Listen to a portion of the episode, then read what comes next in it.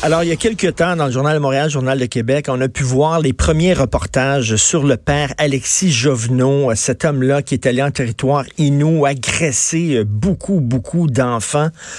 Rappelez-vous les photos. Moi, les photos me glaçaient le sang. C'était vraiment, j'avais des frissons en regardant ça. Et là, il y a un livre qui sort aujourd'hui. Euh, c'est par Magali Lapointe et David Prince qui raconte toute l'histoire euh, de ce père-là, Alexis Jovenot, et tout le mal qu'il a fait euh, sur la Côte-Nord. Ça s'intitule Le diable de la Côte-Nord. Donc, Magali Lapointe, David Prince sont avec nous, ainsi que Madame Marie-Christine Jovenot, qui est la nièce du père Alexis Jovenot et aussi une de ses victimes, Madame Jovenot. Euh, ben, premièrement, je vous pose la question à, vous. Comment ça qu'il est devenu comme ça, cet homme-là?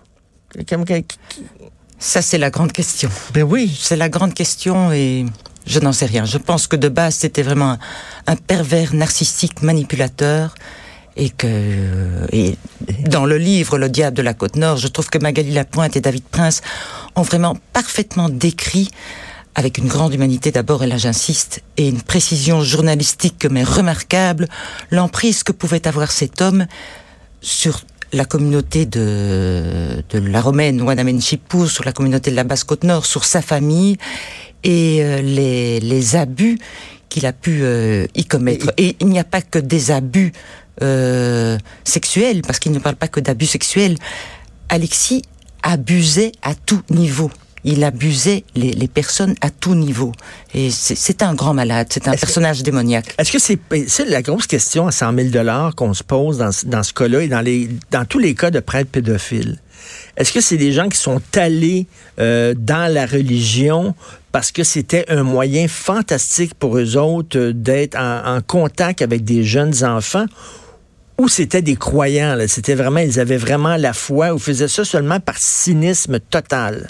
C'est drôle que tu en parles parce que justement, on se posait la même question exactement hier. Est-ce qu'il est allé dans la religion dans le but de venir ici? Ben oui. Parce que c'est pas le seul, Alexis Jovenot. Il y a eu plein de prêtres venus d'Europe pour euh, travailler dans les communautés autochtones qui ont, qui ont fait des agressions. On le voit, ils sont quoi, une trentaine euh, qui, sont, qui sont visés par l'action la, par collective des victimes. Donc, je, moi, je pense qu'il y avait un réseau, mais ça, c'est une opinion très personnelle. On n'a pas réussi à prouver ça pour le livre, mais moi, je pense qu'il y avait un réseau qui était organisé, que les, pervers, les, euh, ceux qui avaient des déviants sexuels, euh, se passait le mot en Europe et venait ici pour ça. En disant, OK, pour ça, puis utilisait la religion pour entrer en contact avec des jeunes puis des enfants. Exact, mais c'est une opinion très personnelle. On n'aborde pas ces questions-là dans le livre parce qu'on n'a pas réussi à prouver Il y a un mystère, c'est ça, là, autour de ces gens-là. Il y a un mystère. Il faut dire aussi qu'Alexis Jovenot, il n'y avait pas de clientèle. Hein. Ça, on le répète, euh, il agressait des jeunes enfants de, de 7 ans, des adolescents, des adolescentes, des adultes, femmes, hommes. Donc, euh, ça aussi, ça fait partie du personnage. Donc, aller en région éloignée, oui, mais il y avait également toute cette emprise-là, pas juste sur une clientèle d'enfants, mais sur des gens éloignés, pas éduqués à l'époque, il faut pas se le cacher, pas éduqués, et, et c'est tellement loin. Isolé, isolé, isolé. Là, il était tout seul. Seul au monde. Un terrain de jeu incroyable pour lui, là pas surveillé tout seul. Écoute, c'était le party. C'est un enfant qui est laissé dans un magasin de bonbons, là. C'est un véritable dictateur, en fait, parce qu'il contrôlait tous les aspects de la vie de, de, de ses concitoyens.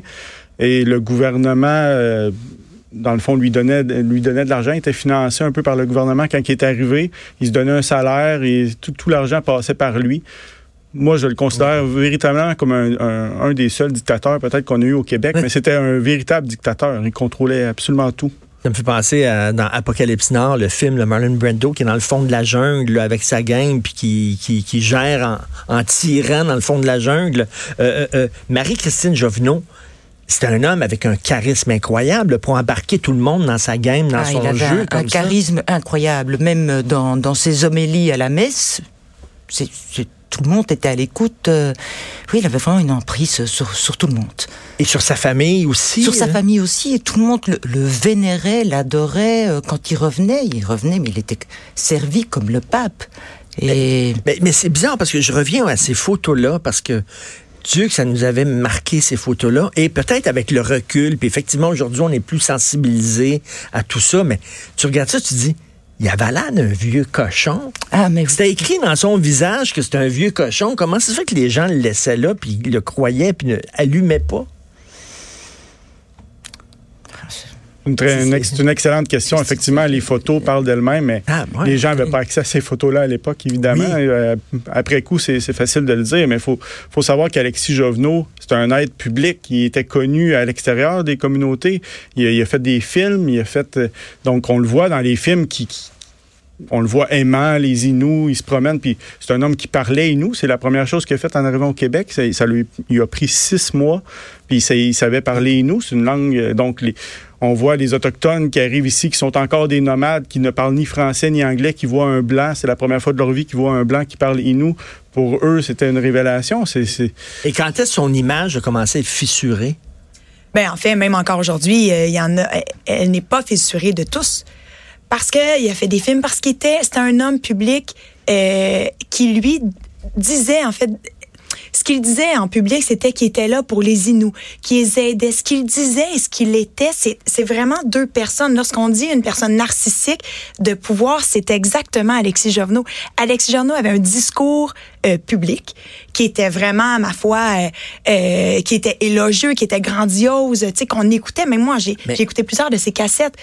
Mais derrière ce personnage-là se cachait Un monstre, le, Un monstre. le- le diable. Oui. Et vous, bon, vous avez été victime de, de, d'Alexis. Euh, vous en avez parlé dans votre famille? Est-ce que, est-ce que, J'en ai parlé à certains membres de la est-ce famille que vous croyez? Parce que souvent, ces gens-là euh, croient pas la victime. Mais ma mère me croyait, puisqu'elle avait vu euh, les lettres. Ma mère me croyait, et elle a voulu d'ailleurs prendre. euh, elle a pris le téléphone devant moi pour appeler les Oblats en 82 quand je suis revenue. Et moi, je l'ai supplié à genoux en lui disant que c'était que j'étais majeure. Effect- Effectivement, à 22 ans, on était majeur à ce moment-là.